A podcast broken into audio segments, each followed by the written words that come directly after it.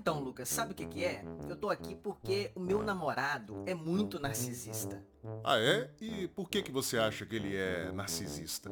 Porque, por exemplo, ele não gosta quando eu saio com ele de mini saia. E você já perguntou pra ele por que, que ele se incomoda quando você vai de mini saia? Eu não. Ele não tem que achar nada sobre as roupas que eu uso. Ele tem que simplesmente aceitar a roupa que eu quiser utilizar. Hum. E ele é que é o narcisista. Entendi. Então, Lucas, eu dei uma olhada na internet e acabei chegando à conclusão de que a minha mãe é uma baita narcisista. Ah, é? E por quê, hein? O que, que a sua mãe faz que leva você a achar que ela é narcisista? É porque apesar de ter só 16 anos, eu já quero morar fora de casa e a minha mãe simplesmente não aceita. Entendi. Então o fato dela não concordar com um desejo seu faz dela uma narcisista. Você tem certeza que é ela a narcisista nessa história? O termo narcisismo definitivamente está banalizado, por isso esse vídeo é necessário. Eu preciso explicar para você o que de fato é o narcisismo do ponto de vista da teoria que introduziu esse conceito no campo da saúde mental, inclusive no senso comum, que é a psicanálise. Para você que não me conhece, o meu nome é Lucas Napoli, eu sou psicólogo, psicanalista e tenho doutorado em psicologia clínica. Seja muito bem-vindo ao canal Psicanálise em Humanês.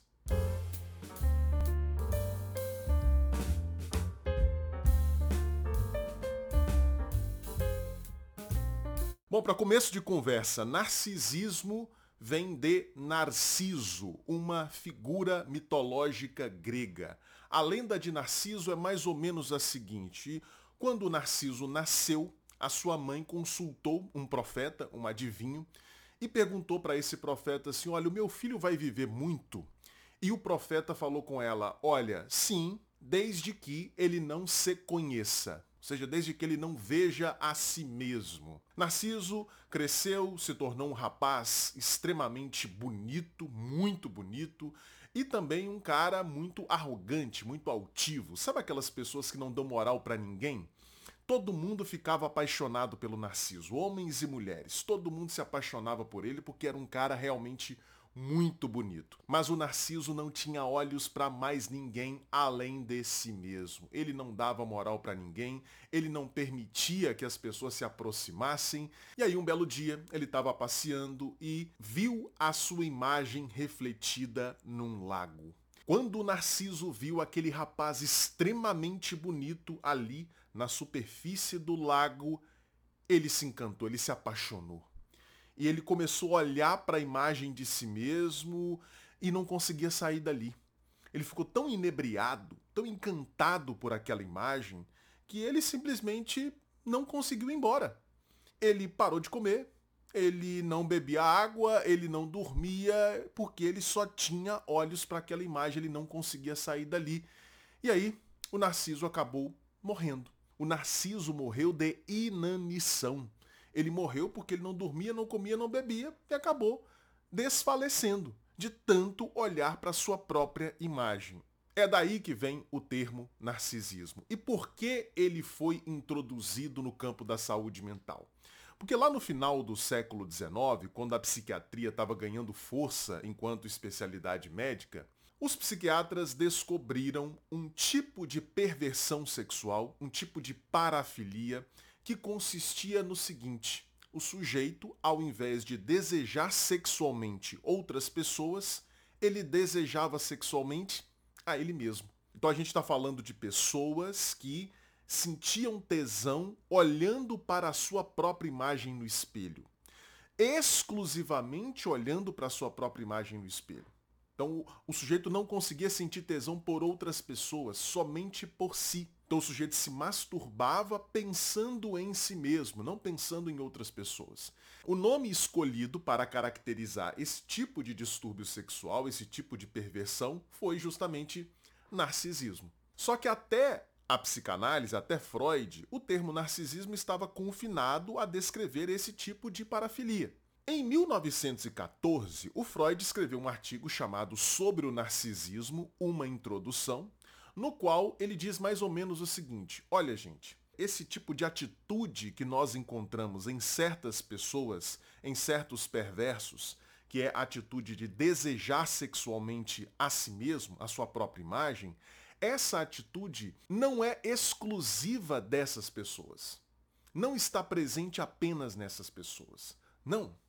O desejo sexual pela própria imagem é um atributo, diz Freud, de todos os seres humanos. Todos nós desejamos sexualmente a nós mesmos. Essa é a tese que o Freud apresenta nesse artigo tão importante chamado Sobre o Narcisismo, uma introdução. Por isso, nesse sentido, todos nós, absolutamente todos nós, somos narcisistas. O narcisismo, portanto, em Freud, ele não é visto mais exclusivamente como uma perversão sexual. Ele é visto como uma condição, um aspecto estrutural dos seres humanos. Mas aí você pode chegar para mim e falar assim, Lucas, mas eu não sinto tesão pela minha própria imagem. Quando eu olho no espelho, eu não fico excitado sexualmente? Como assim então todo mundo tem esse desejo sexual pela própria imagem? Calma lá.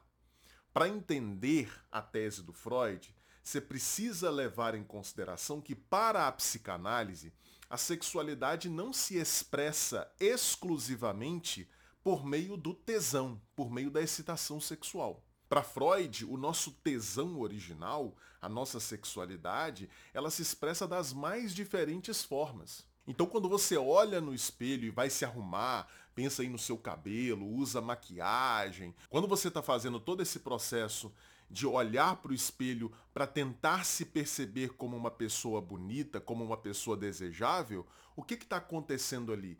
Você está investindo libido na sua imagem. Você está investindo tesão na sua imagem. Só que esse tesão não aparece como excitação sexual propriamente dita. Ele já foi modulado, ele já foi transformado em um simples desejo de se ver bonita no espelho. Da mesma forma, quando uma pessoa critica você, quando você fica sabendo que alguém falou mal de você, e aí você se sente incomodado com aquilo, você se sente mal pela pessoa ter falado mal de você, do que, que se trata nesse caso? Ora, se você se sente mal porque uma pessoa falou mal de você, porque uma pessoa atacou a sua imagem, é porque você ama a sua imagem. Ora, o amor, do ponto de vista psicanalítico, nada mais é do que uma forma de expressão da sexualidade, uma forma de expressão do tesão.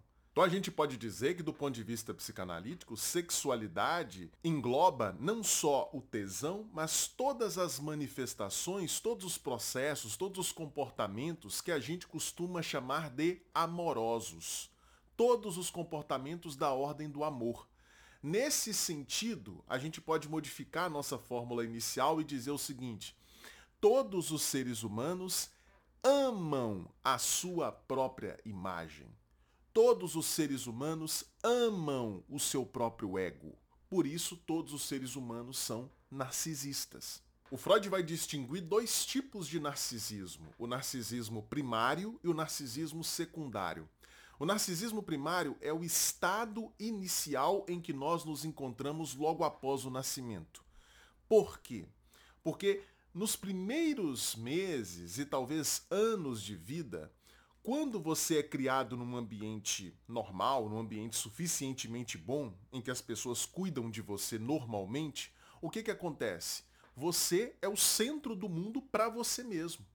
Você não precisa se preocupar com as outras pessoas. Até porque você é uma criança muito pequenininha e você não tem condições de fazer nada pelo outro. Então você não se interessa por nada mais além de si mesmo. Você só quer satisfazer as suas vontades, os seus desejos, você quer ser atendido pelo mundo, você quer que o seu pai, a sua mãe, as pessoas que cuidam de você venham ao seu encontro para satisfazer as suas necessidades, porque você não pode satisfazer as suas necessidades sozinho. Então se estabelece uma condição, nessa situação normal, nesse contexto suficientemente bom, se estabelece uma condição que o Freud chamava de Sua Majestade o Bebê.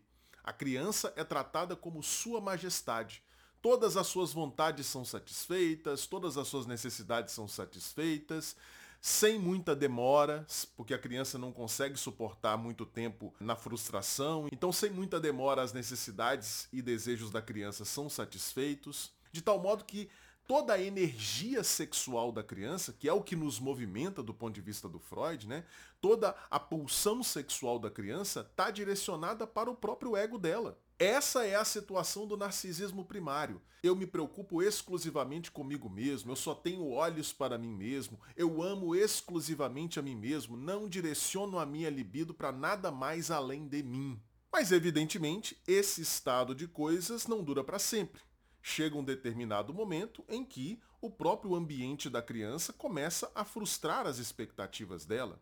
O próprio ambiente começa a dizer para a criança assim: olha, você não é a única bolacha do pacote. O mundo tem outras pessoas, então você vai ter que direcionar parte da sua energia, parte da sua libido, parte do seu tesão para outras pessoas. Você vai ter que se preocupar com as outras pessoas. Você não vai poder olhar só para si mesmo.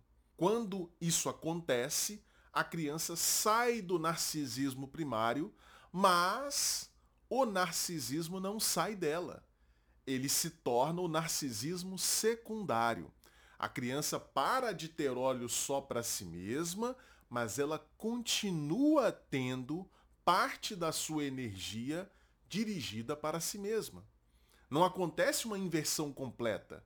Ou seja, a criança não passa de um estado em que ela está olhando só para si mesma, preocupada só com suas necessidades, e aí num segundo momento ela passa a se preocupar só com as necessidades do outro. Nada disso.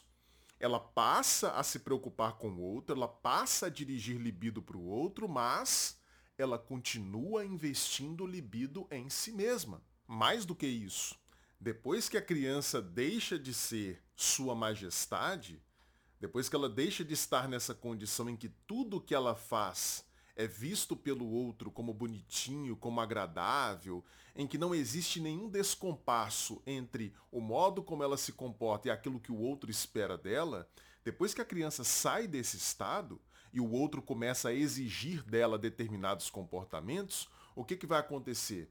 A criança vai desenvolver aquilo que a gente chama de eu ideal uma imagem que ela imagina que corresponde plenamente àquilo que os pais, o outro, deseja que ela seja.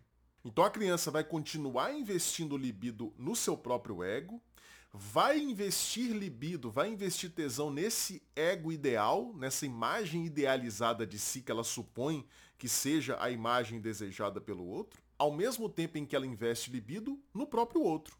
Então o narcisismo não desaparece nós continuamos amando a nossa própria imagem. Nós continuamos tendo olhos para nós mesmos, nós continuamos nos preocupando com os nossos próprios interesses. Quer dizer, você pode amar muito o seu namorado, o seu marido, a sua esposa, mas isso não significa que você não ama você mesmo. Então, quando essa pessoa porventura faz coisas que interferem nos seus próprios interesses, que limitam os seus desejos, que impedem você de fazer aquilo que você quer, você se sente mal. Porque você não ama só aquela pessoa, você ama você mesmo, você ama o seu próprio ego.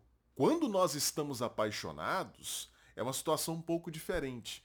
A gente coloca tanta libido no outro que sobra pouca libido para nós mesmos. Então é muito comum uma pessoa apaixonada ser sacrificial, ela quer fazer tudo pelo outro, ela se esquece um pouco dela mesma.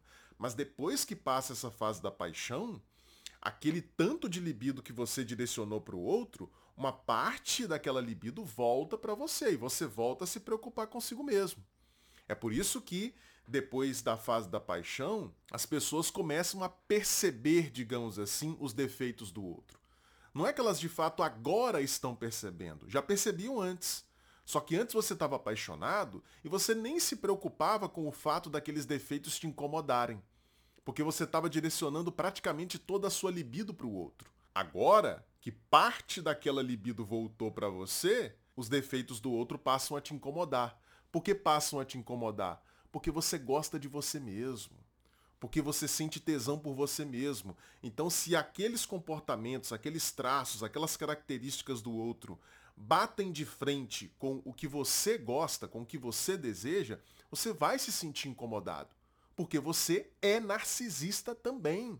Então, nessas situações que eu dramatizei aqui no início, né, essa pessoa que acha que o namorado é narcisista porque o namorado não gosta que ela use mini saia, ela não percebe que o fato dela se incomodar com o posicionamento do namorado, O fato dela não gostar da opinião do namorado sobre a roupa dela também é uma manifestação de narcisismo.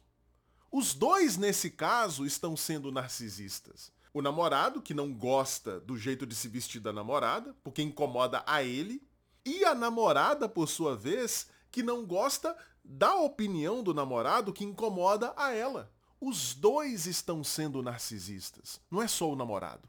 Esse adolescente de 16 anos que quer morar sozinho, ele acha que a mãe é narcisista porque a mãe não concorda. Mas o desejo dele de sair, que se contrapõe à opinião da mãe, é uma preocupação com o interesse dele, não é uma preocupação com o interesse da mãe que quer que ele continue em casa. Ele está preocupado com o interesse dele, ou seja, ele está sendo narcisista. Não tem como não ser narcisista, gente. Não tem como. O narcisismo é um elemento integrante da constituição humana. Ah, Lucas, mas existem pessoas que são mais narcisistas do que outras, né? Aí sim. A gente pode falar de narcisismo patológico. O termo narcisista sozinho, como adjetivo, é inadequado. Porque é a mesma coisa de dizer que a água é molhada. Dizer que uma pessoa narcisista é o mesmo que dizer que a água é molhada, porque todo mundo é narcisista, assim como toda água é molhada. Agora, existem narcisistas patológicos, ou seja, pessoas que têm um tesão exagerado por si mesmas que se preocupam quase que exclusivamente consigo mesmas, que não suportam se abrir para os desejos das outras pessoas, para os interesses das outras pessoas, que não fazem acordos, que não negociam. Tudo tem que ser do jeito daquele sujeito. Ou seja, ele está se comportando exatamente como uma criança. Todos nós, gente, todos nós, temos o anseio de voltar lá para o narcisismo primário para aquela época em que nós éramos Sua Majestade o bebê.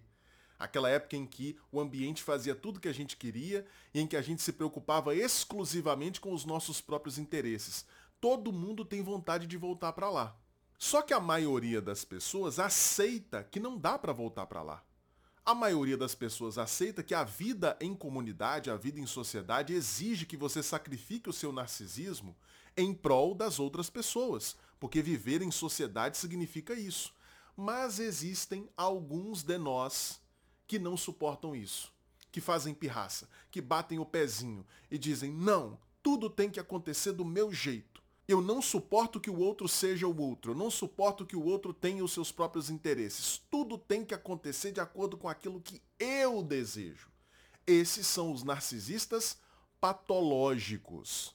Ah, Lucas, então, quando as pessoas falam de mães narcisistas, de namorados narcisistas, elas estão falando de narcisistas patológicos.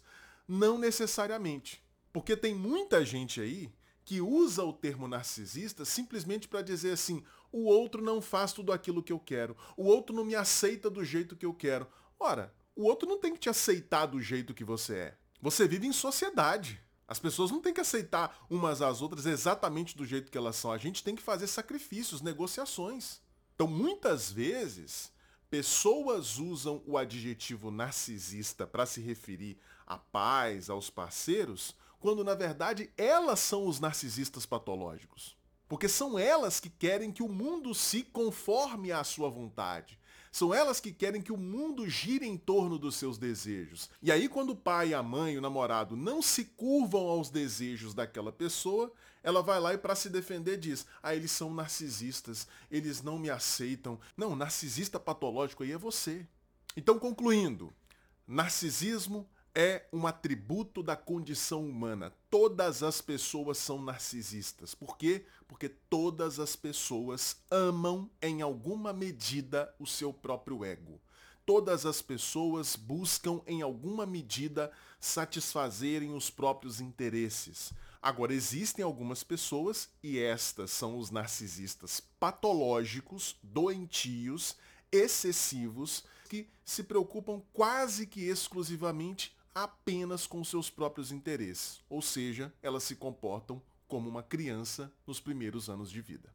Bom, mas se você quiser estudar esse tema do narcisismo com muito mais profundidade, com muito mais detalhes, você precisa estar na confraria analítica. Por quê? Porque lá na confraria você vai encontrar uma série de aulas ao vivo que nós fizemos sobre o texto de Freud sobre o narcisismo, uma introdução. Nós estudamos esse texto, gente, linha a linha, parágrafo por parágrafo. Então, se você gostou dessa pequena aula e deseja ter um aprofundamento muito maior nesse tema, você precisa assistir a essa sequência de aulas. Mas para isso, você tem que estar tá lá na Confraria Analítica. A confraria é a minha escola de formação teórica em psicanálise. Participando da confraria, você vai ter acesso a mais de 300 horas de aulas já disponíveis e mais duas aulas novas toda semana. Uma aula ao vivo que acontece toda segunda-feira às 8 horas da noite e uma aula gravada mais curta que é publicada toda sexta-feira. As aulas ao vivo ficam gravadas, tá? Como essas aulas sobre o narcisismo. E se você fizer a sua assinatura hoje da confraria, na data em que esse vídeo está sendo publicado, dia 26 de novembro de 2023, se você fizer hoje a sua assinatura anual da confraria, você vai pagar apenas 397. O valor original, gente, é 497. Mas até quinta-feira, até o dia 30 de novembro, nós estamos na promoção de Black November. Então, se você fizer a sua assinatura anual até quinta-feira, você vai pagar apenas 397 e não 497, que é o valor original, que já é um valor descontado. Porque a mensalidade da confraria, você pode fazer uma assinatura mensal também, tá? A mensalidade é R$ 49,99. Se você pagar 12 mensalidades durante um ano, você vai pagar no total R$ 599,88. Fazendo a assinatura anual, você pagaria 497, mas nesta Black November você vai pagar apenas 397. Ou seja, no final das contas, você vai estar tendo mais de 200 reais de desconto. Então não perca essa oportunidade, é só até quinta-feira. É só até dia 30 de novembro. Faça a sua assinatura anual da Confraria Analítica por 397. E nesta Black November também, os meus e-books estão com desconto. O primeiro e-book se chama O que um psicanalista faz, em que eu explico de maneira rápida, simples, didática o que acontece no consultório de psicanálise. O preço original desse e-book é 37, mas nesta Black November, até quinta-feira, ele está saindo por R$ 24,90.